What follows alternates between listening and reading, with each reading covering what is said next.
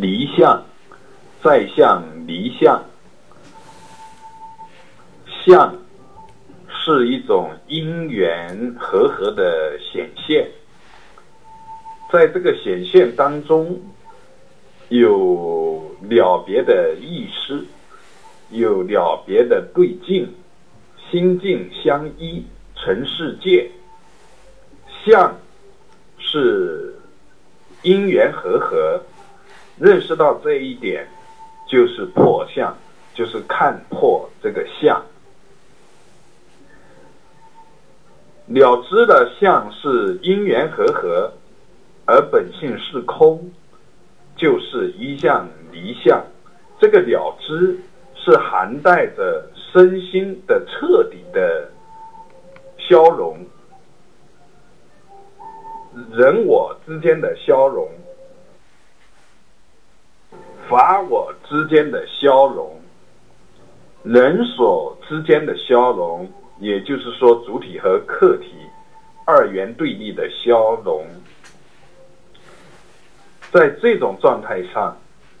是说离相。所说的离相，毕竟是没有一个什么在离什么，而是说整体的消融，消融在缘起。性空的境界中，这个缘起性空的境界的表达呢，也是侧面的表达，也是为表达而表达。当下甚至没有这样的一个语言的显现，也没有这种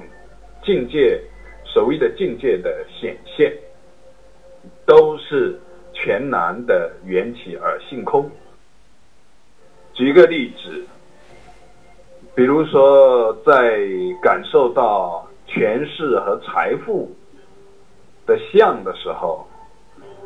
你要感受到这都是因缘和合，包括感受到对财富和权势的相，这个感受本身也是因缘和合。哈，那么在这个过程当中。能很真切的感受到它是因缘和合，